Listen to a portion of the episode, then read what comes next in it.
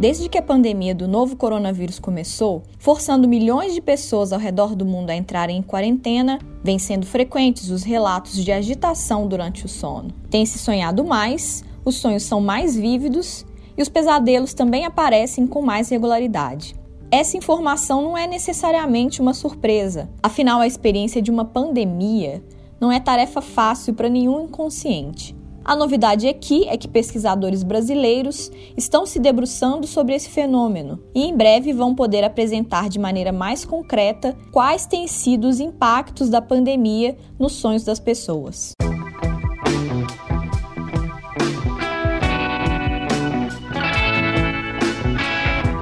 Eu sou Jéssica Almeida e esse é o Tempo Hábil Entrevista, podcast do jornal O Tempo, que em tempos de coronavírus traz entrevistas sobre assuntos relacionados à pandemia. Nesse período de quarentena e isolamento social, os episódios não têm mais periodicidade definida. Então, para acompanhar o que vem por aí, assine o Tempo Hábil no seu tocador de podcasts favorito. O programa está disponível no Spotify, no Deezer, no Google Podcasts, no Apple Podcasts, no Pocket Casts, no Castbox, enfim, em todos os aplicativos. É só buscar por Tempo Hábil.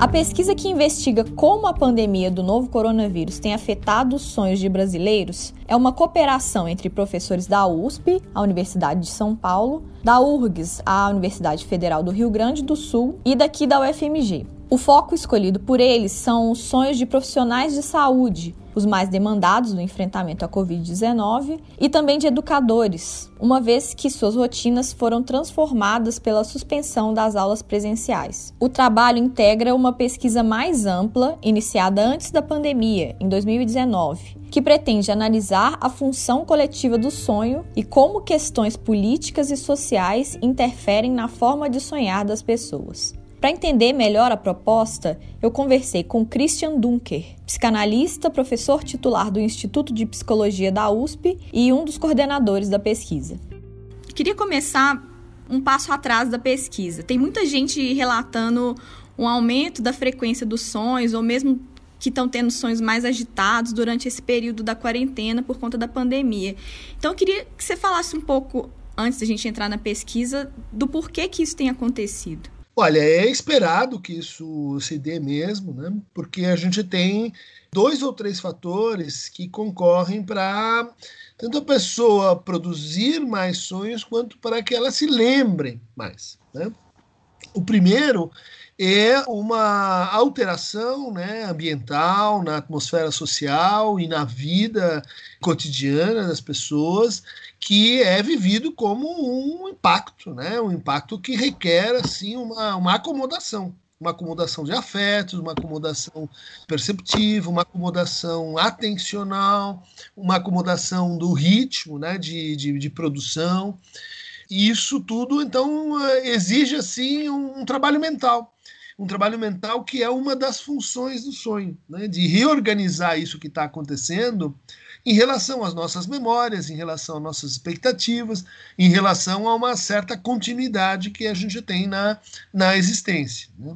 Bom, o segundo fator que concorre para que a gente tenha mais sonhos ou para que a gente lembre mais de sonhos é que nessa situação, em geral, as pessoas podem dormir um pouco mais. Né? Você suprimiu aí o tempo para aqueles que trabalham à distância, o tempo gasto com o trânsito, o tempo de deslocamento, né? É certo que em certas áreas os profissionais estão trabalhando mais ainda, né? Áreas essenciais, áreas de saúde, segurança, mas boa parte das pessoas estão tendo um pouco mais de tempo para dormir, né? E isso favorece a qualificação de, do sonhar. Né? Há certos sonhos que ele, eles dependem assim de uma extensão maior de sono, inclusive que propiciariam assim a uma, uma ingerência um pouco maior da pessoa no seu sonhar. Né? Conforme você você dorme mais, você consegue assim alterar um pouquinho a forma como você sonha. Né? Bom, esses dois fatores são, são muito importantes, né? E o terceiro fator é que nessa situação, indiretamente, o nossa, nosso nível de sofrimento ele tende a aumentar. Né? Ele tende a aumentar pela pelo temor com, a, com as pessoas queridas, com a gente mesmo, ele tende a aumentar pela compressão territorial que muitos estão vivendo, ele tende a aumentar pela solidão forçada ou pela perda de laços, né, que tem uma função muito importante na, na restauração do nosso funcionamento subjetivo. Ele tende a aumentar porque a ansiedade, a angústia tende a aumentar, a gente está numa situação de aguçamento de conflitos. Né? E eu diria não só os conflitos causados pela Covid-19, mas porque nós vínhamos de um patamar de conflitos bastante elevado com a pauperização da economia, né, com uh, níveis de desemprego muito elevados e com a divisão social do país, com a polarização discursiva, com o, o ambiente, vamos dizer assim, que já era de tensão. Cada país entrou na, na, crise da pandemia a partir do seu próprio curso histórico, e no caso do Brasil, a gente tem essa peculiaridade. E em que medida esse fenômeno tem a ver com a pesquisa da qual você é um dos coordenadores? Perguntando isso para saber como é que surgiu a proposta desse trabalho. Então, a ideia ela foi proposta pela pesquisadora da Universidade Federal do Rio Grande do Sul, Rose Gursky, em colaboração com Cláudia Perrone, a partir de uma de um pré-diagnóstico, vamos dizer assim, que a gente tinha da situação geopolítica, vamos dizer assim, brasileira, onde a gente via confrontados duas, duas atitudes discursivas. Uma que foi descrita na literatura como uma atitude biopolítica. Então, onde o Estado deve se ocupar de controlar as populações, de sanear a população, de governar a partir da, assim, da manipulação e, da, e do controle das vidas.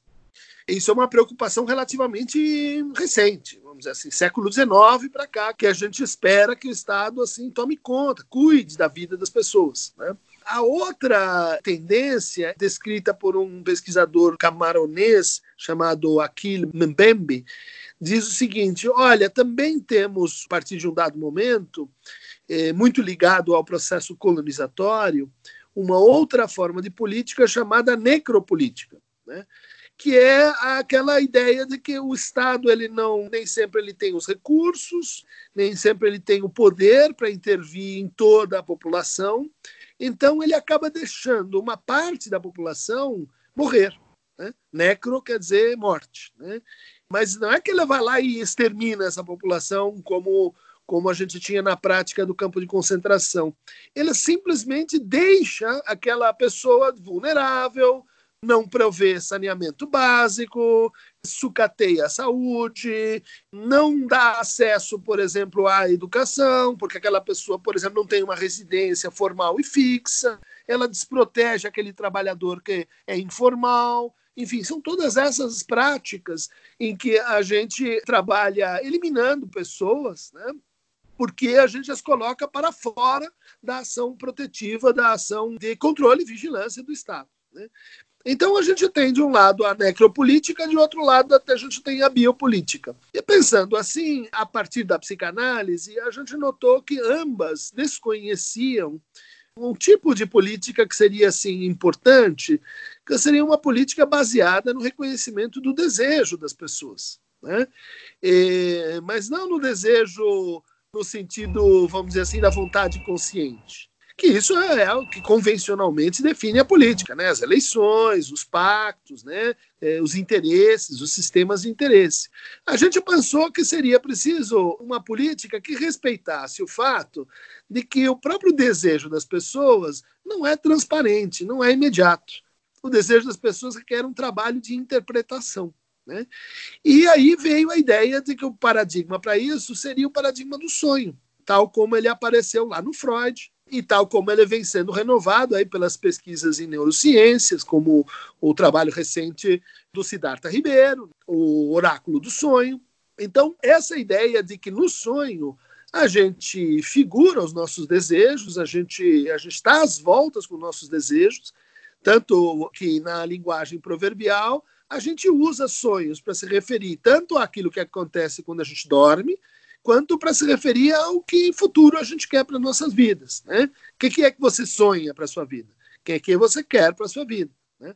Bom, a ideia é que seria possível pensar uma política que levasse em conta, então, os desejos né, das pessoas, de todas as pessoas, e levasse em conta que esses desejos eles são encobertos, eles não são óbvios, eles não são transparentes, né?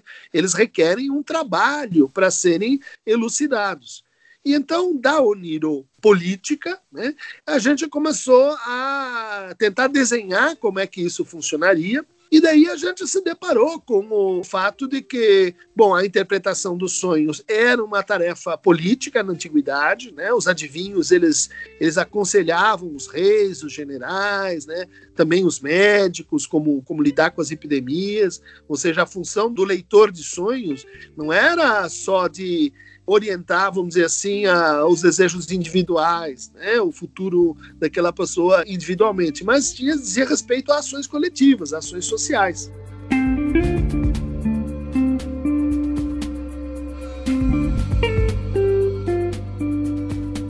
A partir disso, a gente retomou um texto muito importante de uma pesquisadora chamada Charlotte Berhardt, que era uma jornalista que viveu na Alemanha na década de 30. E ela, percebendo que estava acontecendo alguma coisa assim meio errada no ar, ela começou a pensar como que ela podia registrar essa atmosfera, essa essa coisa meio sem nome, isso que as pessoas sentiam medo, mas não sabiam exatamente do que.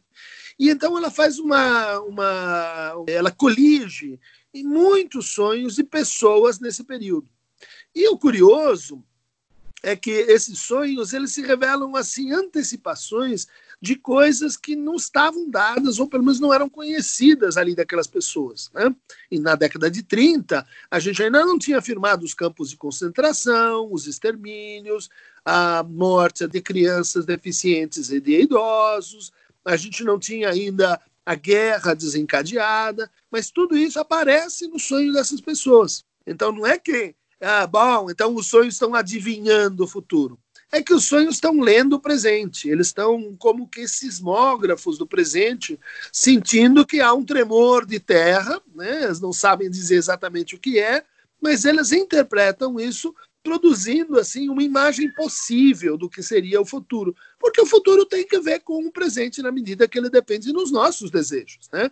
E não desejos divinos e não como se pensava na antiguidade, né? Do destino que estaria assim já escrito e seria lido através dos sonhos. Então, a partir disso, a gente fez uma matéria de pós-graduação lá na USP, chamamos pessoas interessadas né, em, em pesquisar o sonho pessoas da psicologia, mas né, também da literatura, da teoria social, da filosofia. Né?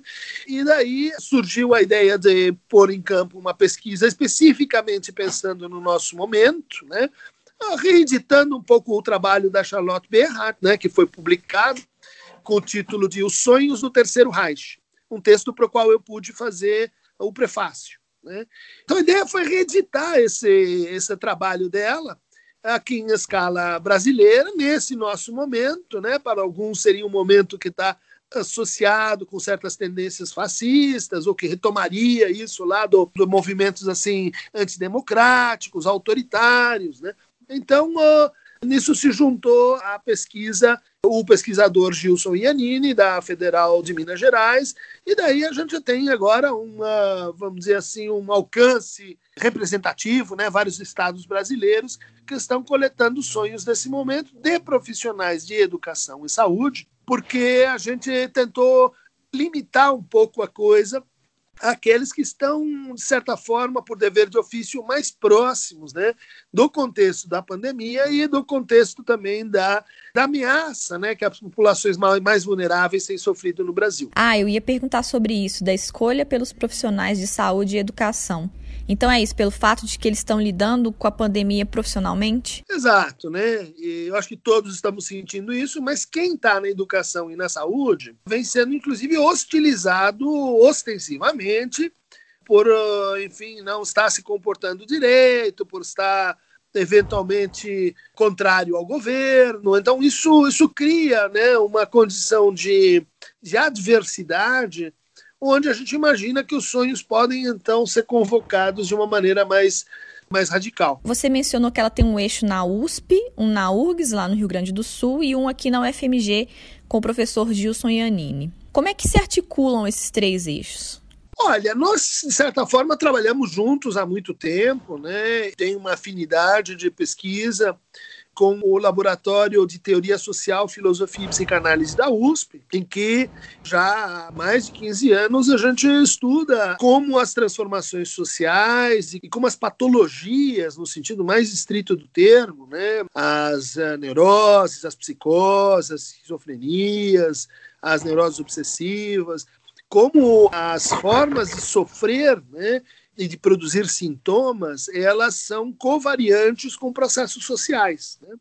A gente tem isso assim mais ou menos sabido, né, que transformações sociais afetam a nossa forma de sofrer e a nossa forma de sofrer afeta a produção de sintomas.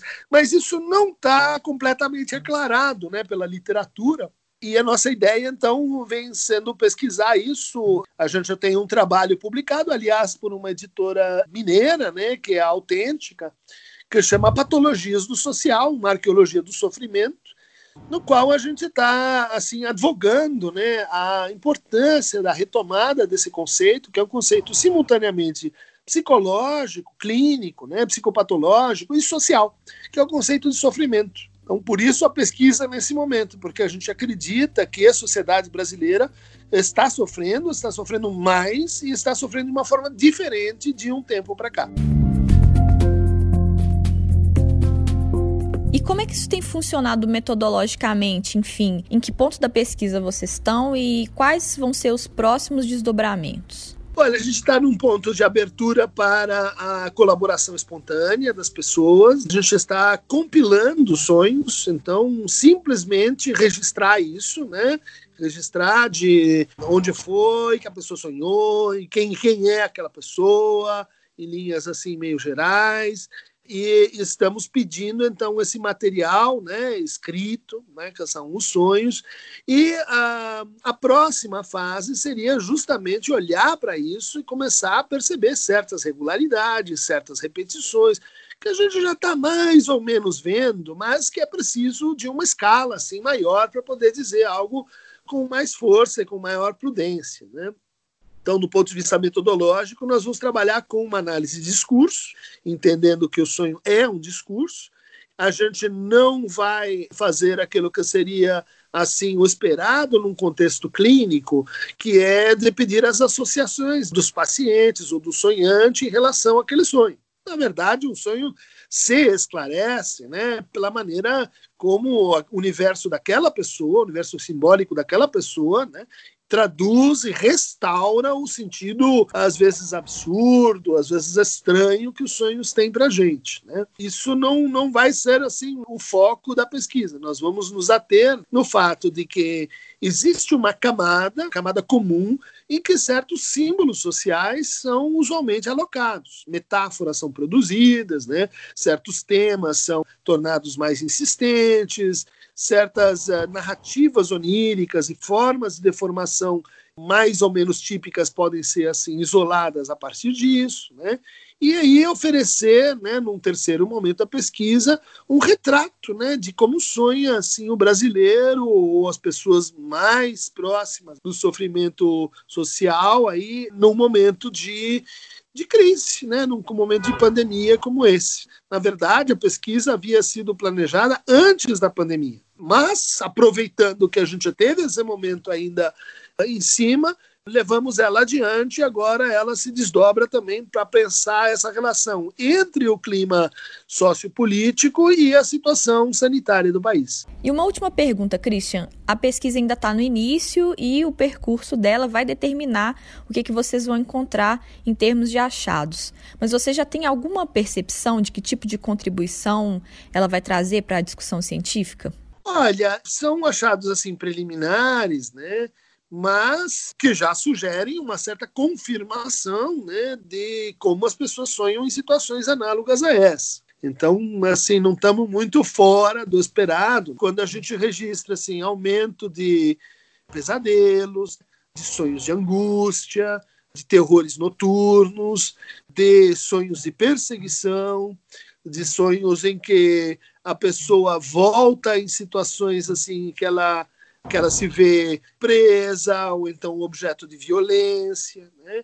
Isso é um primeiro, um primeiro achado, assim, né, confirmatório dos primeiros relatos. Né?